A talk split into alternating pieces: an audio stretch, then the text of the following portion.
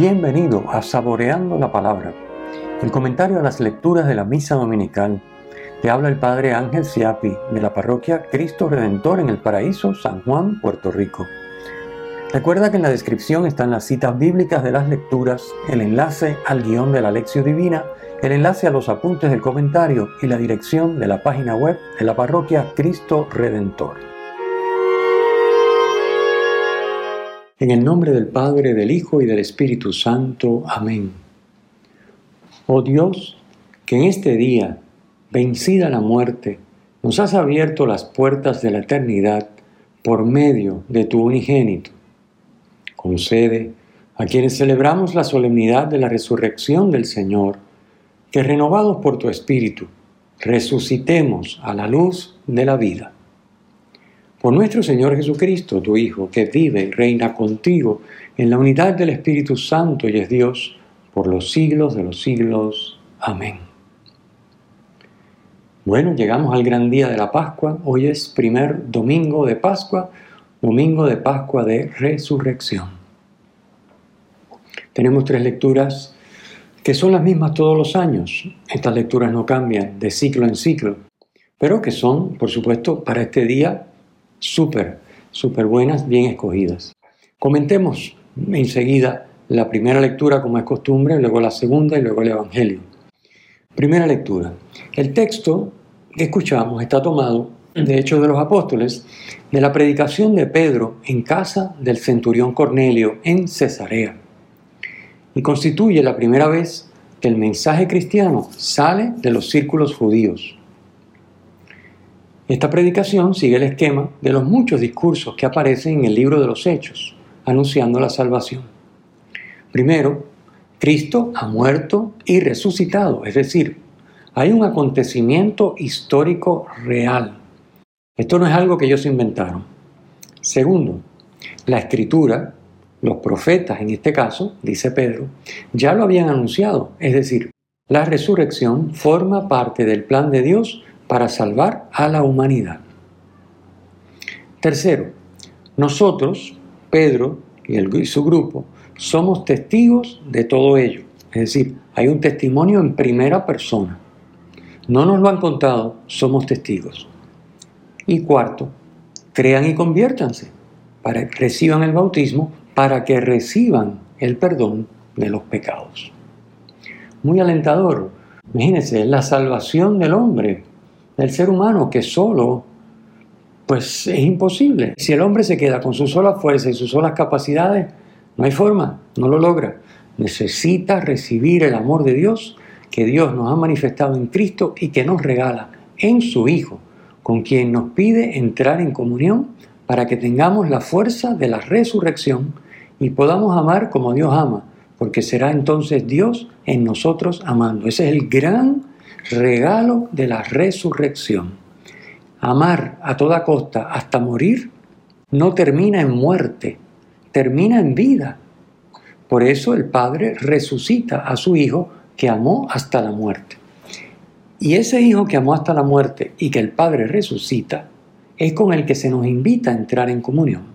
Por eso el día de Pascua, el día de hoy, es un día extraordinario porque es el día en que Dios nos dice, ábrete a mi amor, recibe a mi Hijo y recibe a la Trinidad, entra en comunión con nosotros para que con nuestro amor puedas hacer lo mismo que Jesús, amar hasta la muerte y vivir. ¿Por qué? Porque amar hasta la muerte como Jesús es resucitar como Jesús. Si vivimos en comunión con Cristo y Cristo vive en nosotros, esa fuerza de vida de Dios nos resucitará. Eh, viviremos, viviremos no solo la vida divina en nosotros ahora como humanos mortales, sino que la tendremos para siempre resucitados porque el Señor nos devolverá cuerpo y alma, como sucedió con Cristo en la resurrección, como ha sucedido por privilegio especial con la Santísima Madre en su asunción, cuerpo y alma en comunión con la Trinidad, disfrutando de esa vida divina que nos supera, porque obviamente es vida divina, y que para nosotros los seres humanos, pues sin Dios, sin esa vida divina en nosotros, estamos abocados a la limitación y a la fragilidad y a lo humana. no tenemos más solución. Qué hermoso en este discurso que el protagonismo de todo es de Dios. Dios envió a su Hijo, Dios lo ungió con el Espíritu Santo, todo esto dice Pedro, Dios lo resucitó, Dios lo nombró juez de vivos y muertos. Y entonces el cierre final es, a Jesús lo matan los hombres, es lo que quiere decir, lo mataron. Pero lo resucita Dios. Los hombres lo que sabemos es matar, es destruir, en todo caso hacer alguna cosa buena, pero en el final siempre con nuestra limitación que daña, con nuestras pasiones negativas que afean, que estropean, que dañan, por más buenas intenciones que uno tenga, si uno no tiene a Dios y se deja llevar por la verdad que es Dios, tarde o temprano la cosa se estropea. Y por supuesto jamás llegaremos a las alturas de Jesucristo, que es nuestra meta, que es nuestra meta. Así que a Jesús lo matan los hombres, eso es lo que nosotros sabemos hacer, pero lo resucita Dios. Eso es lo que Dios sabe hacer, dar vida, resucitar. Y eso es lo que se nos promete en este gran día de la Pascua. Es lo que celebramos en su Hijo y es lo que celebramos en nosotros como anticipo de los que vivimos o nos esforzamos por vivir la comunión con su Hijo Jesucristo. Segunda lectura, tomada de la carta de San Pablo a los Colosenses, dice San Pablo que por el bautismo el cristiano participa realmente del misterio pascual de Cristo, de lo que estamos hablando. No es solamente una cosa bonita que Dios nos ofrece en algún momento del futuro si nos portamos bien. No, no, no. Que por el bautismo ya hemos recibido una participación real del misterio pascual de Cristo. Y está en nosotros el dejarnos transformar completamente por ese bautismo, por ese misterio pascual de Cristo, para ser otros Cristos. Como dice Pablo, no soy yo, es Cristo quien vive en mí. Como dice Jesús, el que me ve a mí ve al Padre. Bueno, que podamos decir nosotros, parafraseando a Jesús, el que me ve a mí ve a Jesús. Esa es la meta del cristiano bautizado. Y esa es la meta del día de Pascua. Celebramos la Pascua porque celebramos que estamos hechos para ser como Dios. Y Dios quiere que seamos como Él. No es un invento nuestro. No es un invento nuestro. El cristiano ha muerto con Cristo y su vida está con Cristo escondida en Dios. El bautismo es muerte y resurrección. Si bien esa muerte muchas veces tiene retrocesos porque el pecado nos acecha y es una lucha para podernos librar, poder vivir en gracia, de ahí los sacramentos, las prácticas que siempre conversamos, ¿verdad? Ya sabemos cuáles son, la oración, meditación, lección con la, escritura, lo de siempre, ¿verdad? Sacramento. Pero ya hemos muerto con Cristo. Y ya hemos resucitado con Él. Ahora hace falta que esa muerte se haga real en nosotros. Muerte a todo lo que es contrario a Dios, para que sea vida a todo lo que es Dios y su gracia. Por el bautismo, el cristiano también ha resucitado con Cristo, pero esa resurrección todavía no se ha manifestado en todas sus consecuencias. Ese es el famoso ya, pero todavía no que hemos escuchado algunas veces. Sin embargo, aunque la fe nos diga que esto es así, como digo, seguimos sujetos a la muerte, atraídos por las cosas de la tierra, acechados por el pecado, como cualquier otro ser humano. La fe nos dice que la realidad no es esto que vivimos. La realidad no es el pecado que se adueña a veces de nosotros. La realidad no es la muerte en donde desemboca nuestra vida. No, no, no, no. La realidad es no como se nos presenta, sino como nos dice Dios. Esto no sucede de inmediato. Es decir, el bautismo no hace que la realidad cambie. Hace que podamos vivir esta realidad sabiendo que esa no es el final, que la realidad última no es esa. No es la muerte y el pecado, sino que la realidad última es la vida divina en nosotros para siempre, la vida eterna. La vida en Cristo no se desarrolla por sí misma automáticamente. Por eso el bautizado tiene que esforzarse, tú y yo, por buscar los bienes de arriba, dice San Pablo, superando los obstáculos que le impiden vivir como resucitado. No puede continuar viviendo como antes, buscando los bienes de la tierra. Tiene que dejarse atraer por Cristo, aspirar a Cristo, vivir con Cristo y para Cristo, y no para las cosas del mundo. Aquí es donde tenemos que cortar y tomar una decisión seria. En este día de Pascua hemos trabajado la cuaresma. Hay que tomar la decisión seria de cara a Jesús, decirle, yo estoy dispuesto a lo que sea con tal de ser tuyo, vivir contigo y para ti. Cristo tiene que ser, en expresión de San Pablo, vida nuestra. Cristo tiene que ser nuestra vida. Y sin Cristo nada, y con Cristo todo. En la medida que nos disponemos a hacer eso, veremos cómo Dios se vuelca y nos va llevando por un camino de purificación que nos lleva a la plenitud que Él tiene eh, preparada y pensada desde toda la eternidad para ti y para mí, para cada uno de nosotros. La fe en Cristo resucitado no es solo una convicción de que Jesús vive, es una experiencia de que Cristo es vida nuestra. No, es un tema racional. Sabemos que Cristo vive, los apóstoles lo vieron, son testigos y nos lo dicen y les creemos. No, no, no. Eso es verdad. Pero tiene que ser más que eso. La fe en Cristo es una fe de que Cristo es vida nuestra, de que Cristo alienta nuestra vida, nos acompaña día a día. Y en, los acontecimientos de muerte, Cristo nos hace resucitar. Dios está presente en cada instante de dolor, de sufrimiento, de miseria, de pecado en nuestra vida para levantarnos y darnos vida, hacernos resucitar. O sea que no solo creemos que Cristo resucitó, creemos que Cristo está resucitando en mí y en su iglesia, en todos los que, como yo, queremos que resucite en nosotros. Comentemos el Evangelio, que es un Evangelio precioso del evangelista Juan, el Evangelio del día de la resurrección. Fíjense, los cuatro Evangelios relatan los testimonios de la resurrección que comprenden dos realidades. El sepulcro vacío por un lado y por otro las apariciones del resucitado. Aunque María Magdalena es la primera en llegar al sepulcro, los apóstoles son los primeros en entrar concretamente Pedro. Fíjense, María tiene la delicadeza de no entrar, sino de dejar que sean los apóstoles los que actúen, aunque ella llega primero. Y de los apóstoles, Juan, que es más joven, llega primero que Pedro porque corre más rápido, pero no entra.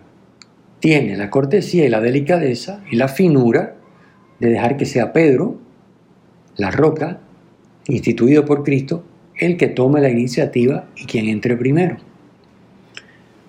María corre al sepulcro, pero ella va buscando un cadáver. Por eso, cuando encuentra el sepulcro vacío, ¿qué es lo primero que piensa? Pues se lo robaron. Ella no está pensando en la resurrección. A pesar de que Cristo había anunciado varias veces a los discípulos que iba a resucitar al tercer día, curiosamente, nadie se lo creyó, nadie pudo entender la cosa. Entonces, fíjense, María va buscando el cadáver. Fíjense que las mujeres que van con ungüento para ungir el cuerpo que estaba embalsamado y, prepararlo, eh, para disponerlo para que pudiera, eh, no se corrompiera tan rápido, según la costumbre judía, hacer todo lo que había que hacer. Ellos van a buscar un cadáver. Por eso lo que piensan cuando está vacío el sepulcro es que alguien se lo robó. Fíjense los detalles que nos da la lectura del Evangelio de Juan de hoy. Los lienzos estaban tendidos y el sudario estaba enrollado aparte.